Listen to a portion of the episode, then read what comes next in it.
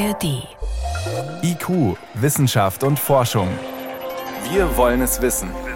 Ein Podcast von Bayern 2 in der ARD Audiothek. Wir hören ja immer wieder, dass es nicht so gut bestellt ist um die Insekten bei uns, dass immer mehr von ihnen aussterben. Hat eine Studie gegeben vor ein paar Jahren, da hat sogar geheißen, innerhalb von 30 Jahren ist die Masse an Insekten um 75 Prozent geschrumpft.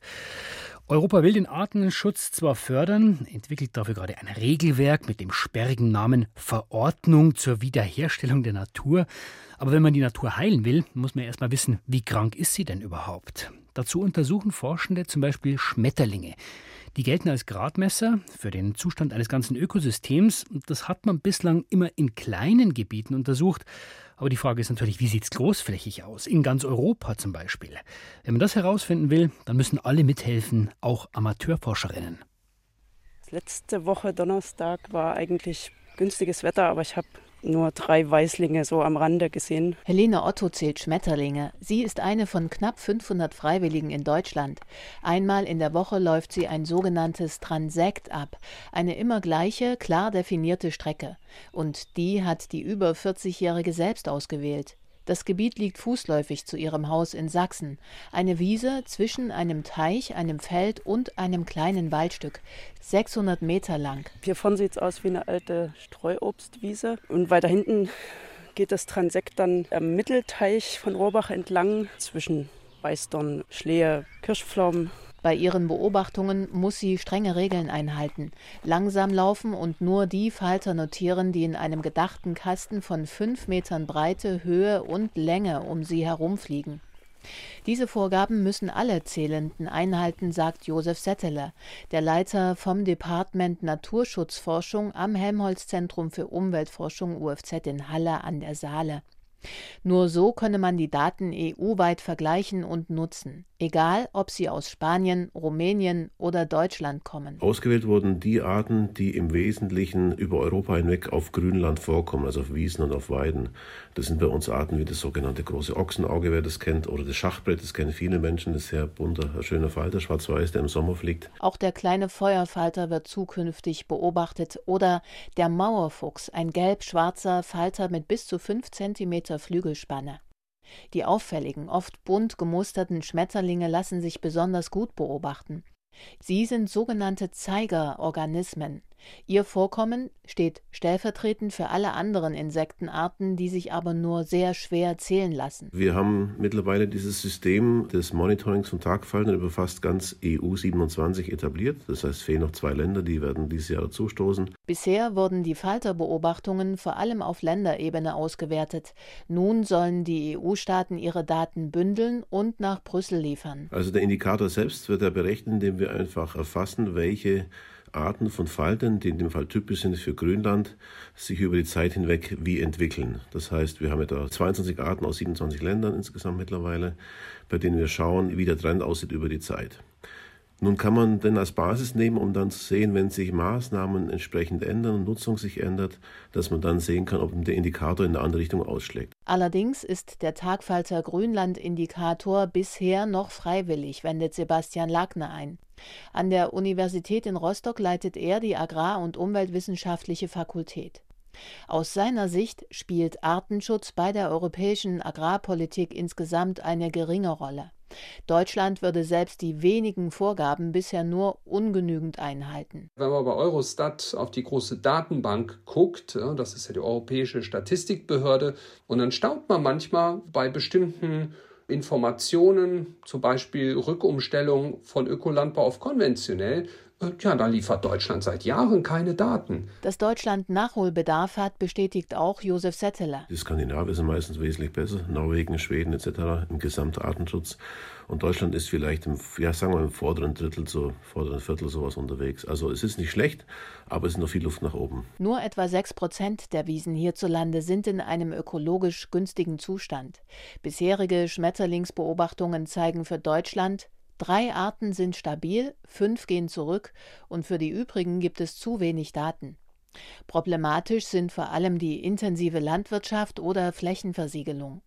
Wenn die EU-Länder nun Maßnahmen dagegen ergreifen, also Betonflächen entsiegeln, Blühstreifen anlegen oder weniger Pestizide einsetzen, sollen die Schmetterlinge anzeigen, ob das etwas bringt. Für Josef Setteler. Das ist einfach ein guter erster Schritt. Ich finde es gut, ich finde es klasse.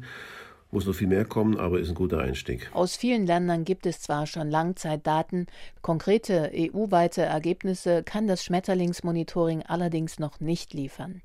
Zehn Jahre mindestens müsse man umfassend beobachten, bevor man Aussagen über Veränderungen der Arten auf den Wiesen machen kann, so die Forschenden.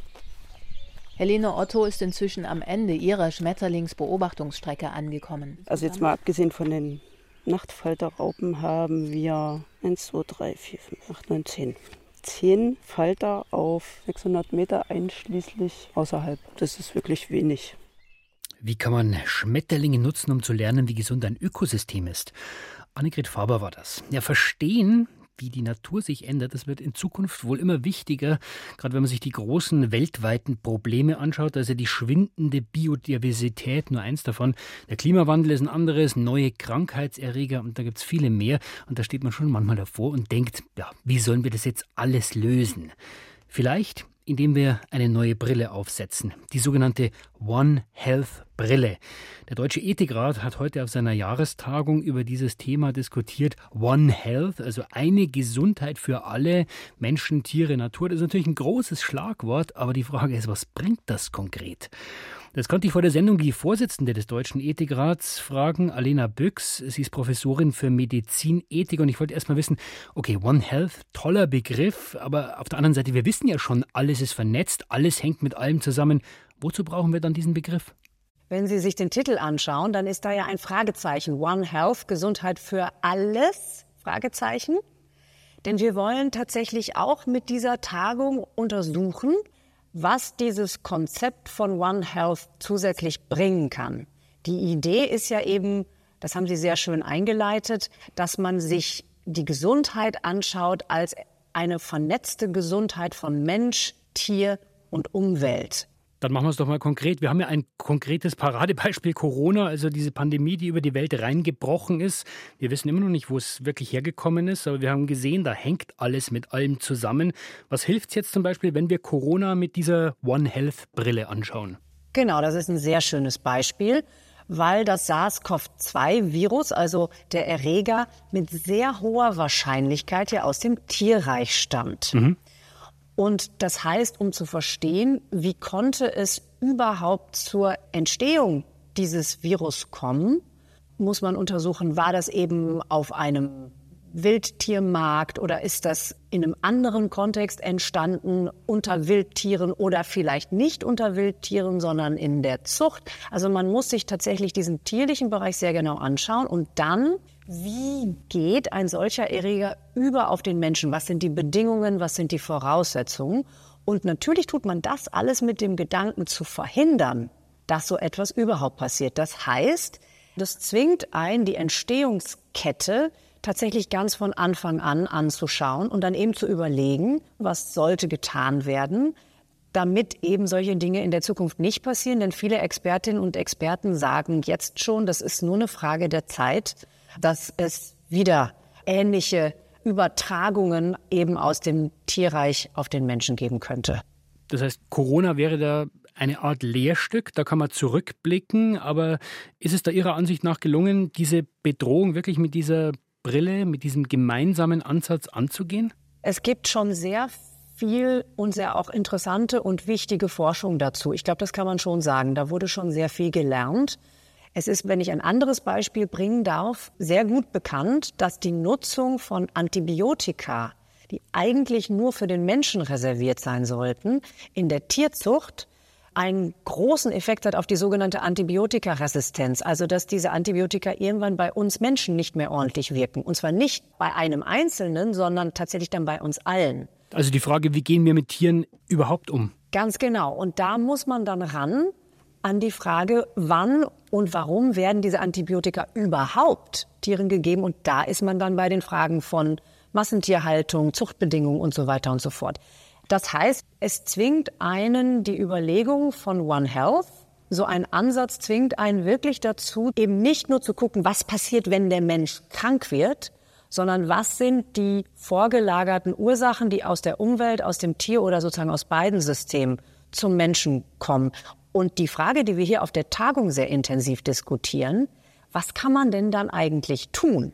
Was also wie kann man es umsetzen? Daraus, genau. Was entstehen, wenn Sie so wollen, für ethische Schlussfolgerungen, aber insbesondere natürlich auch, wie ließen sich diese Schlussfolgerungen in beispielsweise politische Forderungen oder politische Gestaltung umsetzen? Und es ist schon sehr, sehr spannend. Aber was wünschen Sie sich denn, was aus diesen Gedanken entsteht? Also wie kann man den einzelnen Politiker oder den einzelnen Diktator, wie kann man die überzeugen von diesem Gedanken? Also der wesentliche Wunsch ist, dass die Politik erkennt, dass Gesundheit sich nicht nur mit Blick auf den Menschen abspielt, sondern dass Gesundheit letztlich in ganz vielen Politikfeldern, die sich beispielsweise eben mit der Lebensmittelproduktion beschäftigen oder mit der Energieproduktion oder eben mit dem Klimawandel, überall auch eine Rolle spielt. Jetzt könnte man, Frau Buchs, aber den Eindruck gewinnen, dass die Welt das möglicherweise gar nicht will. Ja, es gibt ja geopolitische Interessen, wir wirtschaftliche Interessen, militärische Interessen. Machen die denn diese Notwendigkeit, das alles zusammenzudenken, nicht gleich wieder kaputt? Naja, zwei Dinge dazu. Das eine ist, die Ethikerin wird Ihnen auf diesen Einwand immer sagen, bloß weil es schwierig ist und bloß weil es viele nicht wollen, ist das überhaupt kein Grund, darüber nicht weiter zu diskutieren und trotzdem ethische Empfehlungen zu formulieren. Das ist das eine. Aber das andere ist, man kann gerade in diesen Dingen auch durchaus Staaten, die ganz klare geopolitische Interessen haben, dazu bringen, diese Thematik ernster zu nehmen, indem man erklärt, dass das im eigenen Interesse ist, auch so zu denken. Denn wenn man wirklich zum Beispiel die Wirksamkeit von Antibiotika, um mal bei diesem Beispiel zu bleiben, verliert, dann ist das eine enorme Herausforderung für sehr, sehr viele Gesundheitssysteme. Egal in welchem System sie sind. Da können sie ihre geopolitischen Interessen dann kurzfristig mal beiseite legen, wenn sie den Katastrophenzustand haben. Multikrisen, das äh, klingt ja für viele Leute oft dann auch wie eine Metadiskussion, wo sie gar nicht wissen, wo soll ich jetzt eigentlich genau hinschauen? Was hat denn jeder Einzelne von uns davon, wenn man sich, wie Sie gesagt haben, von dieser Idee One Health zwingen lässt, anders zu denken? Das ist jetzt, ähm, dürfen Sie mir nicht übel nehmen, aber ich, ich denke bei dieser Frage häufig tatsächlich an meine Schwiegermutter, die einen großen, wenn Sie so wollen, Selbstversorgergarten hat. Mhm. Und mir seit Jahren jetzt berichtet, wie der sich verändert und wie sehr das wandelnde Klima ihre Gartenarbeit verändert. Und wir reden dann viel über Klimawandel. Und sie stellt selbst ganz live und in Farbe fest, wie sich ihre Beziehung zur Natur verändert, wie sie sich Sorgen macht, wie sie das durchaus auch betrifft. Also das sind so ganz praktische Momente. Und das kennen, glaube ich, viele Menschen im eigenen Leben, indem man auf einmal versteht, wir hängen da ja wirklich in dieser Art und Weise zusammen. Das ist nichts Theoretisches, was sich irgendwelche Ethiker im Elfenbeinturm überlegt haben oder irgendwelche anderen Wissenschaftlerinnen und Wissenschaftler, sondern das ist etwas, was ganz konkret sichtbar wird. Und ich glaube, es ist wirklich hilfreich, dass wir versuchen, das nicht als eine Bedrohung zu sehen, sondern dass wir, und das ist so ein bisschen ein Wunsch, den ich gern auch ganz persönlich formulieren möchte, dass wir stärker versuchen, aus dieser Vernetzung auch die Idee eines guten, gesunden Lebens zu ziehen. Denn ein gutes Leben ist letztlich ein gesundes Leben im Einklang mit unseren Lebensgrundlagen, im Einklang mit den Wesen, die uns umgeben und letztlich auch im Einklang nicht nur untereinander, sondern auch auf dem Planeten. Und ich glaube, das ist eine Geschichte, die man sehr, sehr auch inspirierend und positiv erzählen kann. Und da würde ich mir noch ein bisschen mehr wünschen. Der Deutsche Ethikrat hat heute diskutiert, wie können wir die Welt gesund halten. Insgesamt One Health, Gesundheit für alle erreichen. Was brauchen wir dazu und welche Chancen stecken da auch drin? Die Vorsitzende des Ethikrats, Alina Büchs, hat uns erzählt, warum diese Sicht auf die Welt notwendig ist. Frau Büchs, ich danke Ihnen für das Gespräch. Herzlichen Dank.